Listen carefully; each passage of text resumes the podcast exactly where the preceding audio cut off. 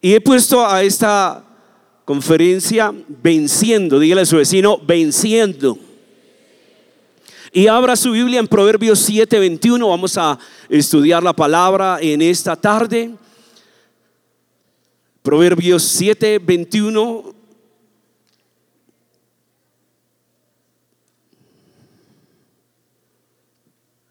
Si lo tiene, diga amén. Dice la palabra, lo rindió con la suavidad de sus muchas palabras, le obligó con la salamería de sus labios, al punto se marchó tras ella como va el buey al degolladero y como el necio a las prisiones para ser castigado, como el ave que se apresura a la red y no sabe que es contra su vida, hasta que la saeta traspasa su corazón. Ahora pues, hijos, oídme y estad atentos a las razones de mi boca. No se aparte tu corazón a sus caminos, no yerres en sus veredas, porque a muchos ha hecho caer heridos y aún los más fuertes han sido muertos por ella. Camino al Seol es su casa que conduce a las cámaras de muerte. Amén. Cuando vamos a estudiar y indagamos un poco acerca de lo que es esta gran batalla que vive todo creyente, todo joven, sea muy joven, tenga muy poca edad, esté casado, tenga alguna relación, esté ya con hijos, hay algo que usted debe entender. Todo el tiempo usted va a tener un desafío y es batallar con la tentación. Batallar con la tentación. Y hay una introducción que hace un gran predicador y habla precisamente, dice que eh, las sirenas eran tres mujeres misteriosas que de acuerdo a la Odisea de Homero, vivían en una isla. Y cuando una embarcación pasaba por allí, se subían a los acantilados y cantaban su bello canto y tentaban a los, a los navegantes a aproximarse más y más hasta que eventualmente naufragaban en las costas. Así que Ulises estaba curioso por escuchar ese canto de las sirenas, pero era consciente de los peligros y ordenó a sus hombres que al aproximarse a la isla lo ataran al mastil y luego se, taparan los oídos con cera. Y cuando Ulises escuchó el llamado de las, de las sirenas, exigió que lo desataran. Pero la tripulación, con más firmeza, no lo liberó, solo hasta después que había pasado el peligro. La historia que usted encuentra gira en torno a lo poderosa que es la atracción de sentirnos atraídos para coquetear con las opciones destructivas del mundo. Esa poderosa atracción que usted siente, experimenta para sentirse atraído, seducido para caer. Y cuando nosotros leemos eh, este, esta gran batalla que libra el creyente, usted va a encontrar que no hay una persona sobre la faz de la tierra que haya pisado esta tierra que no haya experimentado la tentación, ni aún Jesús. Y por eso usted encuentra allá en Hebreos que dice que él siendo el sumo sacerdote fue tentado en todo, pero sin pecado. Así que la tentación en sí no es un pecado. La tentación es la oportunidad en la cual usted puede librar una batalla y salir venciendo o salir vencido. Y por eso yo le voy a enseñar en esta hora algunos aspectos de las tentaciones que todo mundo libra, pero tal vez la manera que usted tiene que usar para salir de ellas. Es más, usted puede estar batallando en esta tarde y estar librando una gran batalla en su mente, en su corazón, con alguna clase de tentación. Porque es la manera que el enemigo usa para sacarte del juego. Es la manera que el enemigo usa sus trampas para sacarte de la carrera. Así que hay diferentes tentaciones. Y hay un rostro de la tentación que usted debe conocer. Diga, un rostro de la tentación. Porque usted debe conocerla, usted debe identificar, usted debe tener el discernimiento o debe tener el conocimiento de la palabra para saber el momento que usted está enfrentando una tentación y saber qué hacer. Y no que salga con cuentos, ay, pues yo no sé por qué caí. No, y amanecí y caí de repente. Ese cuento no se lo cree nadie, ¿cierto? Sino que siempre hay un rostro y hay algo que siempre se presenta, que usted puede identificar claramente, me estoy enfrentando ante una tentación. Así que no hay nadie aquí en este auditorio que pueda decir, yo no, yo estoy excluido. Yo estoy excluido de esa clase de pruebas. Yo nunca, nunca he pasado por una tentación. Quiero decirle, todos en algún aspecto han sido tentados. Y una gran mayoría tal vez hemos permitido caer en alguna de esas áreas en la tentación. Y algunos tal vez han caído, pero han caído tal vez en la trampa de guardar y ocultar en lo que han caído. Y por eso empieza a perder su fuerza espiritual y su comunión con Dios. ¿Cómo así que el rostro de la tentación? Hay un testimonio de un pastor alemán, me pareció supremamente increíble su biografía. Murió muy joven, Escribió grandes obras, era amado por su nación en el tiempo que él vivió, solo tuvo 39 años. Si ustedes han leído de él, es Dietrich Bonhoeffer. Escribió varios libros, era considerado un gran pastor, un gran teólogo. Pero cuando él eh, se involucró en todo lo que era la resistencia contra Hitler, simplemente él fue capturado y le dieron muerte a los 39 años. Y hay unas obras increíbles, pero hay una precisamente que es un pequeño comentario, tal vez 50 hojas nomás tiene, y da una lección. Dice que es la más vasta descripción de lo que es la tentación, aparte de lo que la Biblia enseña. Aparte de lo que puedes encontrar en la Biblia, porque la Biblia está enriquecida de ejemplos de personas que fueron seducidos por el canto de las sirenas. Y hasta ahí llegó su testimonio y su cristianismo. Y me encantó porque saqué un extracto de lo que dice este pastor. Dice, en nuestros miembros hay una inclinación latente hacia el deseo, que es repentina e indómita al mismo tiempo.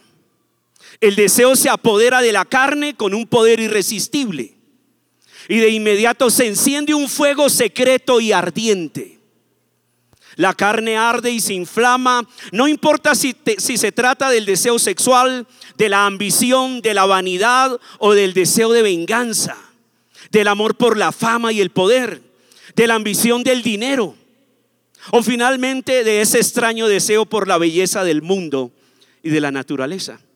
Dice, el gozo en Dios se encuentra en vías de extinguirse en nosotros mismos. Y buscamos todo nuestro gozo en la criatura. En ese momento Dios se nos vuelve totalmente irreal, pierde la realidad. Y solamente el deseo por las criaturas es real. La única realidad es el diablo. Y Satanás nos llena aquí de odio hacia Dios. Dice, no nos llena de odio hacia Dios, sino de olvido hacia Dios. El deseo vehemente que ha surgido sumerge a la mente, a la voluntad del hombre en la más profunda oscuridad. Y esto me encantó, dice, y el poder de una clara discriminación y el poder de decisión nos son quitados. Es aquí cuando todo lo que hay dentro de mí se subleva en contra de la palabra de Dios. Por eso, siempre usted va a encontrar que el enemigo no juega.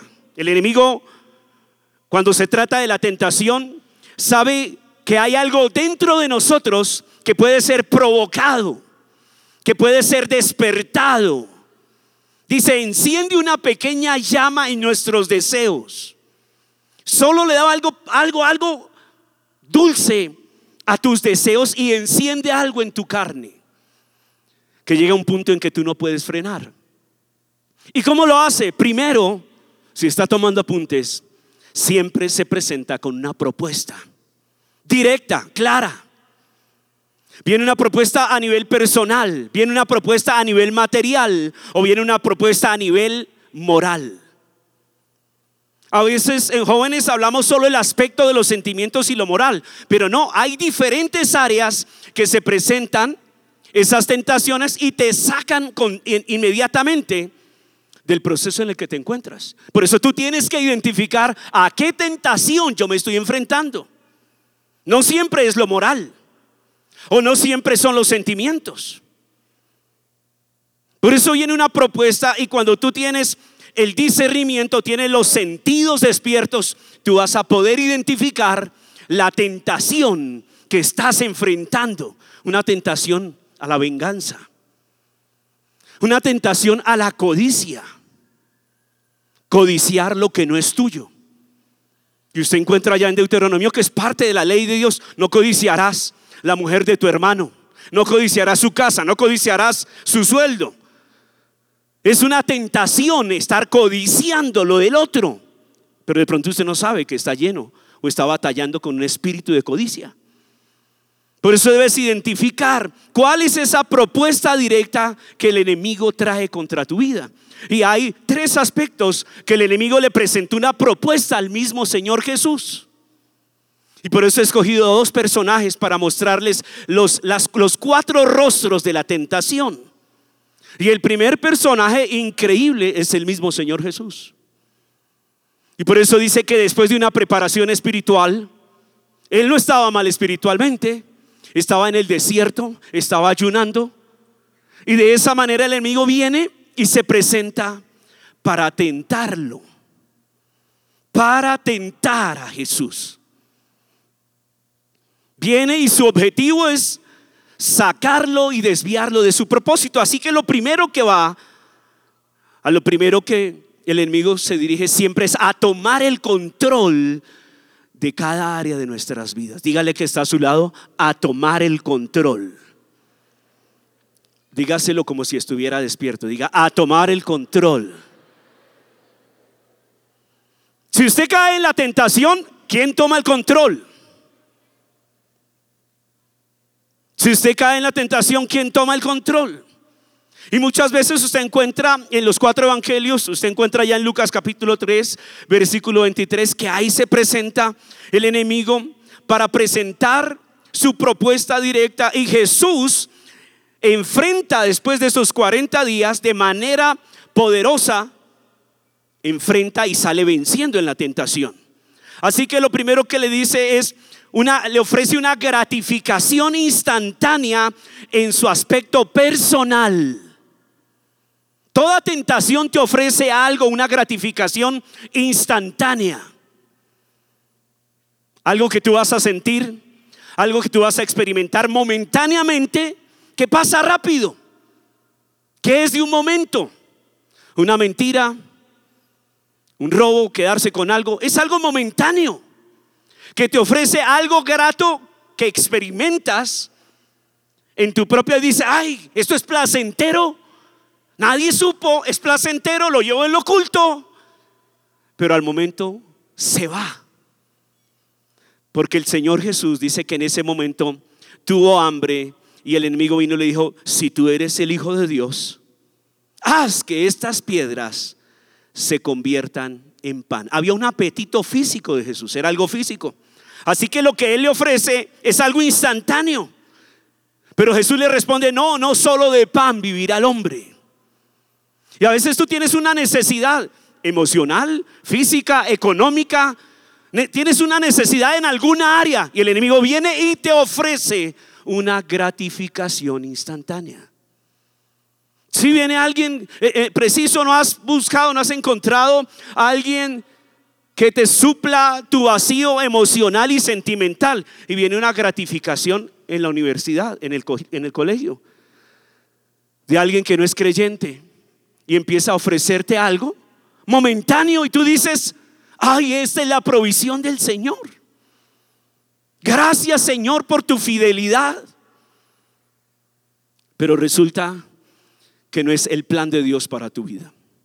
Y por eso el Señor Jesús no se puso a discutir, sino que inmediatamente cerró la puerta que se había abierto para que el enemigo viniera a tentarle en lo primero que es en su vida personal. Lo segundo que lo llevó fue a una ambición egoísta. Usted sabe que en este tiempo el enemigo trabaja para que tú te llenes de una ambición personal, de querer obtener cosas que simplemente no te van a llenar, pero que es el pensamiento del mundo. Y por eso viene la fascinación de las redes sociales, donde te hacen ver unos perfiles donde la gente tiene una, alcanza unas cosas increíbles y te hace sentir que estás fracasado, que eres un arruinado. Y empiezas a codiciar y a querer tener la vida que ellos muestran. Por eso el Señor dice que el diablo vino al Señor y le dijo, le mostró todos los reinos del mundo, su esplendor.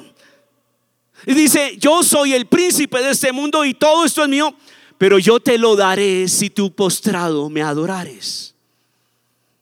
Así que el enemigo viene y te muestra, te muestra, mire, mire la belleza del mundo, mira lo que puedes obtener. Y te llena de esa ambición Ay, si tuvieras, por eso la gente a veces habla, si yo tuviera esa vida, si tuviera ese dinero, si tuviera esa posición, si tuviera ese título, si tuviera aquello, sería, estás lleno de algo que no es de Dios.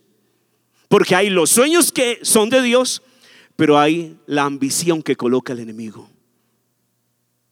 Y Jesús fue desafiado por el mismo enemigo, pero dice que el mismo Señor reprendió al enemigo y dice, es muy poderosa, poderosa la, tentación, la prosperidad, la prosperidad material, el llenarse de cosas, pero dése cuenta que el Señor no le dio importancia a eso porque su vida estaba basada en la palabra de Dios. ¿Y cuántos saben que la palabra es la que nos da la victoria en cualquier momento de tentación? ¿Cuántos? Denle un aplauso al Señor bien fuerte en esta tarde.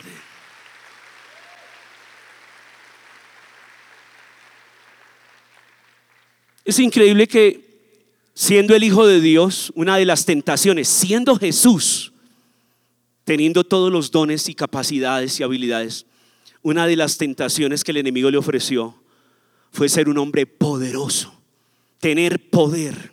Usted sabe que es una de las tentaciones que la gente siempre está corriendo el riesgo, tener, querer tener fama, querer tener dinero y querer tener poder. Dice que si alguien quiere conocer el carácter de una persona o el corazón de una persona, solo dele un poquito de poder. Solo dele un poquito de poder y usted va realmente a conocer el carácter de esa persona. Y por eso el enemigo viene y lo tienta, dice que lo lleva al punto más alto del templo y le dice, si eres el Hijo de Dios, tírate de aquí. Lo llevó a, a desafiar las leyes naturales y Jesús lo hubiera podido hacer, tenía el poder de hacerlo. Pero es cuando el enemigo te tienta a hacer cosas que arriesga tu, arriesga tu vida, arriesgas tu santidad, arriesgas tu testimonio, con ganas de experimentar cosas que no te van a beneficiar. Y simplemente lo que el Señor Jesús sabía que iba a llegar su momento para manifestar su poder, hacer milagros, sanar enfermos, levantar muertos. Él sabía que en él había un poder increíble, pero no cayó en la trampa del enemigo. Así que la pregunta en esta tarde es, ¿qué tentación tú estás enfrentando? Identificas cada una de esas tentaciones. ¿Por qué camino vas? Por eso el proverbista habla en el, en el, capítulo 7 de Proverbios. Todo el capítulo habla del camino del joven que fue llevado por el camino de la tentación, el camino de la destrucción.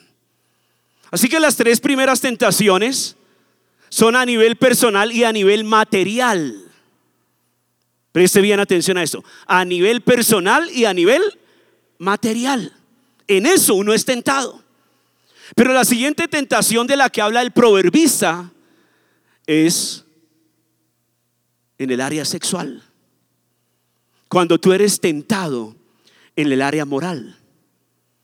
Y por eso da un consejo increíble. Se enfoca todo el capítulo 7. Es a guiar al joven y a decirle, presta atención, ten cuidado. Y el ejemplo que usted encuentra, yo cuando me leía el capítulo 7 de Proverbios, veía el reflejo del perfil de la tentación que presentó o que vivió José allá en Génesis.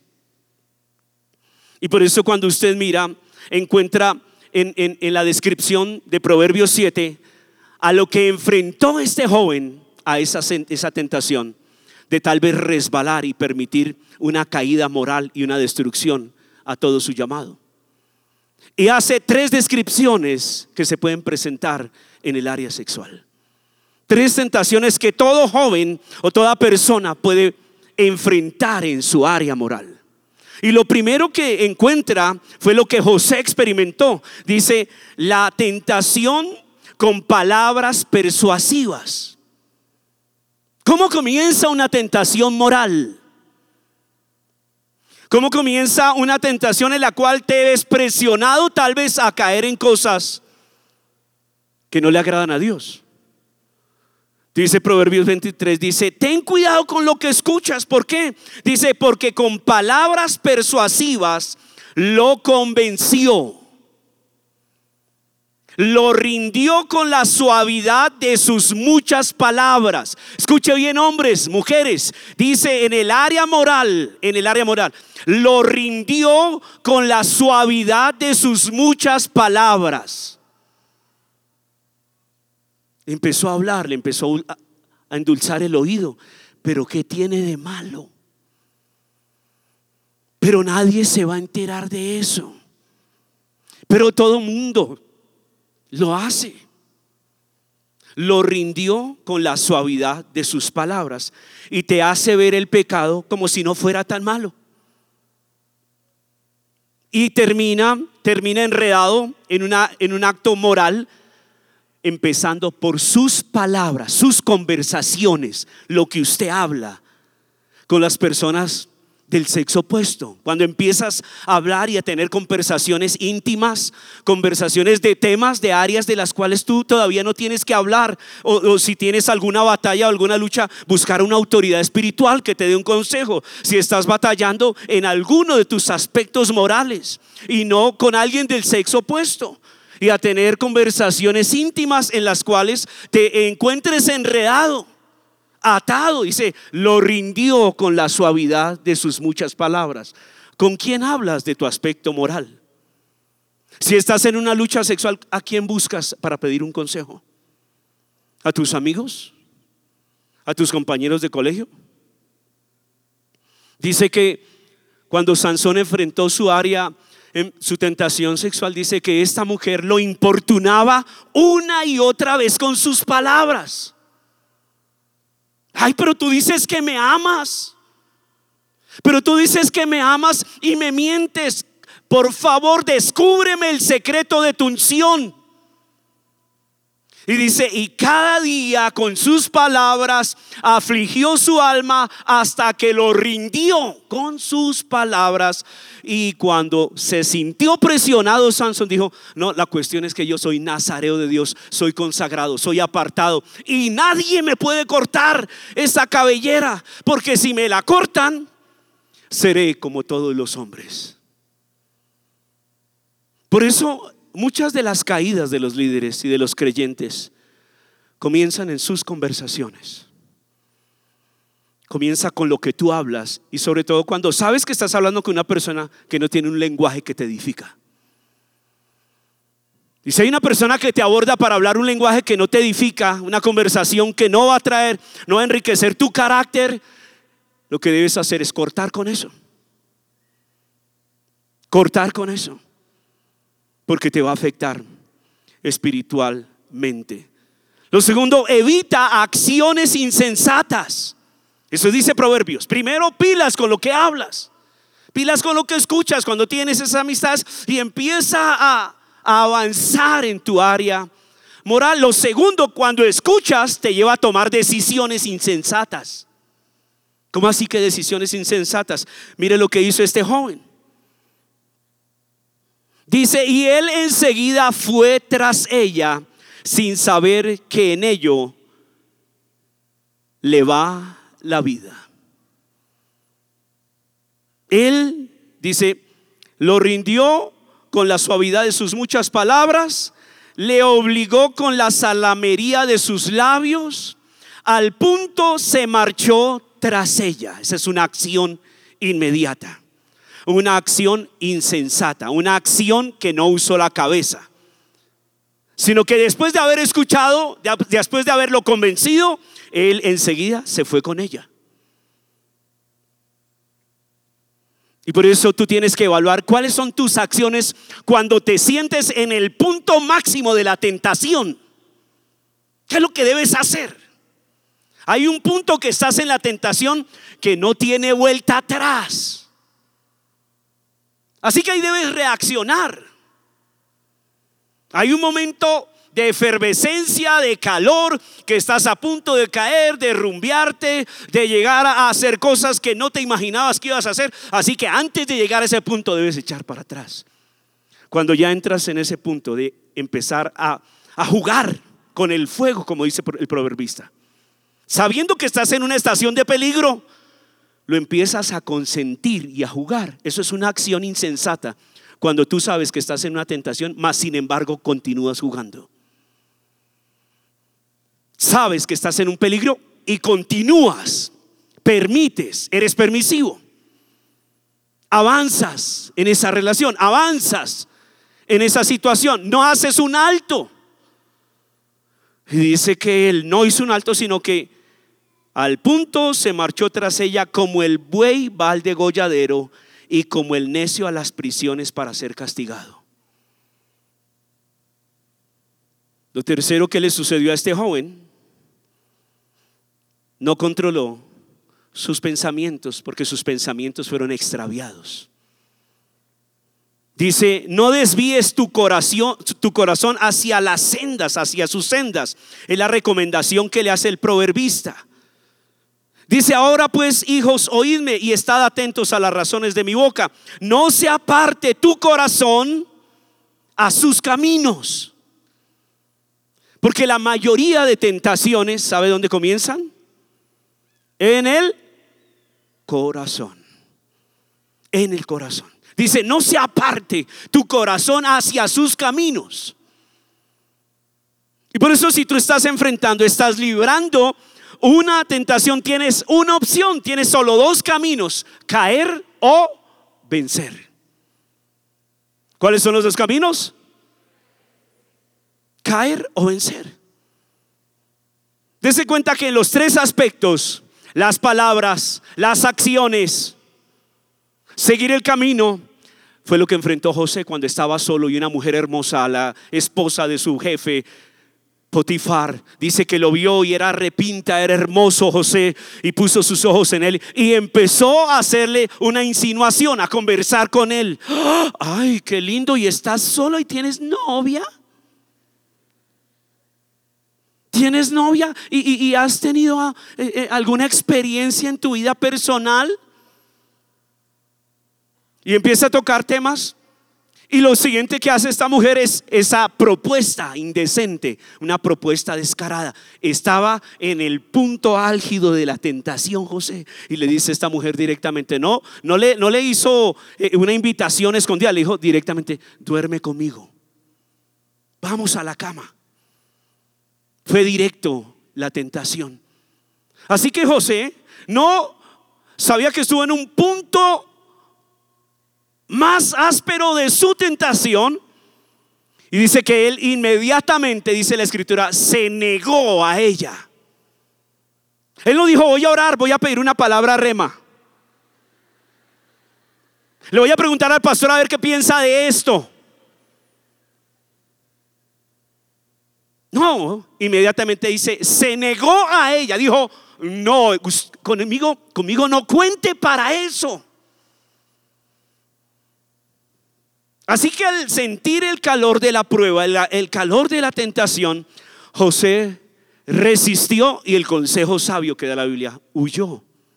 Pero fue después de una presión que vivió, igual que Sansón, porque dice, y día tras día esta mujer buscaba a José para proponerle lo mismo. O sea, no fue una vez. Usted pasó una tentación y usted dice, uy, ya me libré de esto, ya no más. No, usted no puede bajar la guardia porque usted pasa una y lo está esperando otra vez la misma tentación. Así que José tenía la determinación de estar solo, nadie lo estaba viendo, tenía al frente de sus ojos una mujer muy hermosa, él era muy joven, se sentía solito. Y tal vez hubiese dicho, ah, no, pues esto es como, como circunstancial, esto es una señal del cielo. Qué mujer tan amable. Hace rato no me decían esas, yo he escuchado varios, varios testimonios y varias consejeras. Es que yo empecé a escuchar y, pastor, hace rato nadie me decía esas palabras. Ay, ¿y cómo me trataba? Y lo que me decía, ¿no? y, y la elevan o lo elevan y luego lo dejan caer como un zapato. ¿Por qué? Porque tú identificas y todo comienza con la salamería de las palabras, con las conversaciones. A José lo empezaron, le empezaron a usar, le empezaron a decir qué churro estaba ese día, que qué pinta, que bien, que qué bien olía, que ese día se había bañado los pies, que no olía pecueca, que estaba lindo, que todo aquello. Y lo envolvió y luego le hizo la invitación. Pero tenía principios José para resistir la tentación, aún en las peores condiciones porque estaba lejos de casa, estaba lejos de la familia, estaba lejos de la iglesia, estaba lejos de todo el mundo y estaba en una situación supremamente delicada. Y tal vez tenía necesidades, y vaya necesidades que tenía José. Pero él pudo enfrentar la tentación y vencer, vencer la tentación. ¿Cuál fue el camino más correcto para José? No, no tenía una Biblia para agarrar a bibliazos la señora. No, él dejó la ropa y salió corriendo. Y la escritura dice, huye de la fornicación. Diga conmigo, huye. Si tienes a alguien cerca, dile, huye. ¿Por qué hay que huir? Porque el camino de la tentación, dice, es la muerte. Mire, mire lo que dice el proverbista. Dice que va como el ave que se apresura a la red, no sabe que es su contra, que es contra, contra sí, hasta que la saeta traspasa su corazón. Dice, ahora estad atentos a las razones de mi boca, no se aparte tu corazón a sus caminos, no yerres en sus veredas, porque a muchos ha hecho caer heridos y aún a los más fuertes han sido muertos por ella. ¿Aún a los qué? ¿Aún a los qué? A los más fuertes. Yo recuerdo cuando comencé el ministerio y comencé mis células de jóvenes y empecé a tener un crecimiento tremendo. Abrí una célula que era bien grande en el barrio de Santa Isabel. Y como era una, un ministerio y una célula mixta de jóvenes, llegaban niñas, jóvenes. Así que llegué a tener más de 40 jóvenes en esa célula ahí en Santa Isabel. Y recuerdo que tenía una discípula muy linda, muy especial.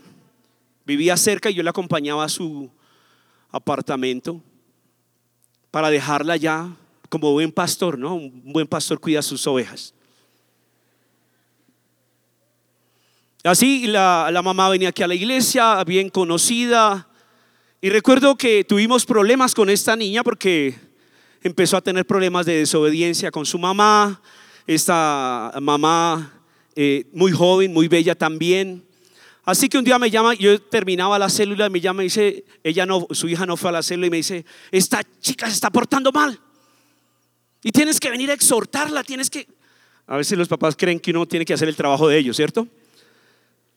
Así que yo como buen, como buen pastor de jóvenes, me dirigí a la, al edificio, un cuarto piso, no había ascensor, subí las escaleras, golpeé, accidentalmente la niña no estaba en la casa y esta mujer sale en un baby doll bien, bien, bien, bien.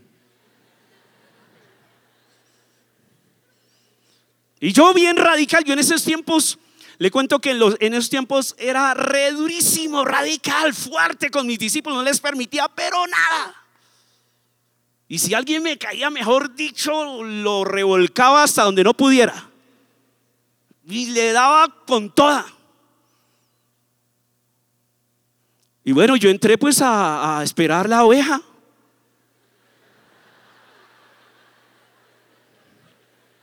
¿Estaba haciendo bien yo? ¿Usted qué cree? Y yo todo joven y bello. Y esta señora se sienta en el comedor y cruza la pierna y empieza a hacerme preguntas indecentes. Supuestamente una persona cristiana. Supuestamente una persona que venía a la iglesia. Una persona separada. Pero yo cometí el error de pasar la puerta, de sentarme. Y cuando ya estaba en la boca del lobo, yo sentí lo que venía pierna arriba. Yo era bien radical y yo, pues, yo no sentía atracción por la tentación y nada, no, no. Pero le cuento que ahí sí me sentí como una gelatina. Me empezó a temblar todo. Y yo respetuosamente me paré y le dije, tengo que irme, yo no puedo esperar a su hija. Dios la bendiga, señora, y que supla su necesidad a otro.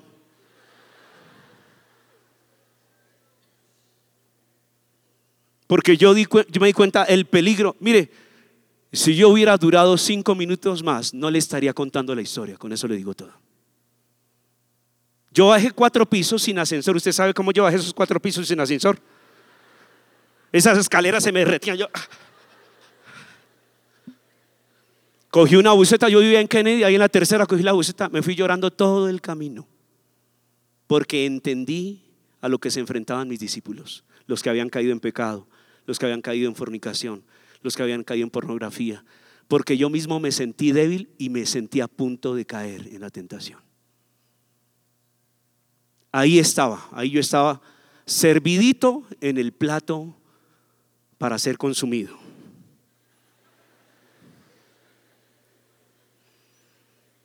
Tal vez ni tú eres, eh, eh, ni tú captas el futuro que Dios tiene para tu vida y solo viene servida la tentación para acabar con tu llamado. Vaya que era bonita esa señora. Y tremendo baby doll. Pero ¿qué es más importante? ¿Tu llamado vencer o caer? Por eso el llamado de esta tarde que el Señor te está haciendo es que tú te levantes y venzas la tentación por la que estás pasando. Amén. Y puedas salir victorioso y decirle no al pecado, no a la tentación, no a lo que te están ofreciendo, no a lo que te están llevando para apartarte del Señor. Colóquese en pie y vamos a orar y denle un aplauso al Señor bien fuerte.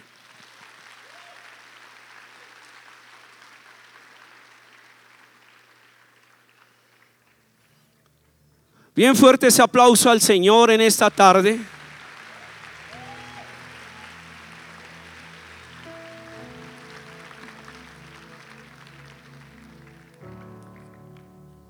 Yo recuerdo que trabajaba en un laboratorio, me acordé de otro ejemplo, de esas pequeñas tentaciones que uno pasa.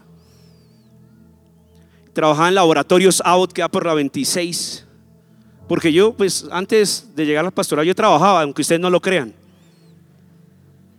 Llegué a tener más de 300 células y trabajaba todavía. Llegué a 500 y solo entré a trabajar medio tiempo en la iglesia. Trabajaba. Así que en ese laboratorio se manejaban muchas cosas valiosas. Y descubrí un compañero mío del área en el que trabajaba yo. Anteriormente, aunque usted no lo crea, yo trabajaba en la lavandería industrial y manejaba todas esas máquinas. Y en esa área tenía como cuatro compañeros. Y descubrí uno de ellos, un ex policía y se guardaba piezas valiosas y se, las robaba. Un día yo lo descubrí que estaba envolviendo algo valioso. ¿Y este man qué? Hice todo bien. Y hizo un comentario para comprometerme, como fresco, si usted también quiere hacerlo, tranquilo que yo lo voy a cubrir. Y yo le dije, conmigo no cuente. Y ellos sabían que yo era cristiano. Estaba empezando hasta ahora aquí en esta iglesia. Hasta ahora estaba empezando. Y empecé a tener una persecución por ese tipo peligroso. Porque robaba e intimidaba a sus compañeros. Y yo empecé a orar. Empecé a orar. Pero él era a ofrecer, a ofrecer dinero o a ofrecer cosas. Yo saco cosas y afuera se las entrego. Eso es una tentación para que tú te quedes con algo que no es tuyo de la empresa. para que te lleves algo que no te pertenece. Es una tentación, es codiciar algo. No, oiga, con esto tú ganas. A veces comienza solo con un lápiz. A veces con la colección de cosedoras que tienes en la casa. Codiciar algo que no es tuyo. Comienza con eso. Pero él estaba llevando ya cosas súper valiosas y me estaba presionando a robar. Empezando, empezando cuando tenía por ahí una célula. Y empecé a orar y Dios me dio un salmo. Me dice, mirarás el lugar del impío y hallarás que no está en él. Me acuerdo tanto porque fue tanta presión de, esa, de ese momento de tentación. Y al siguiente lunes llegué. Yo el sábado no fui a trabajar por estar en la iglesia. El lunes cuando llegué, ese impío no estaba en el puesto que él estaba. Porque el sábado Dios lo había sacado a la luz. Y habían descubierto todo su robo. Así que él salió y ocupé el lugar de él. ¿Pero por qué? Porque le dije a la tentación, no, conmigo no va eso. Así que no es solo en el área moral, es en diferentes áreas que tú eres tentado y en que tu testimonio corre peligro. Y que si tú tienes principios fundamentales en tu vida, te van a guardar de aquí en adelante. Amén.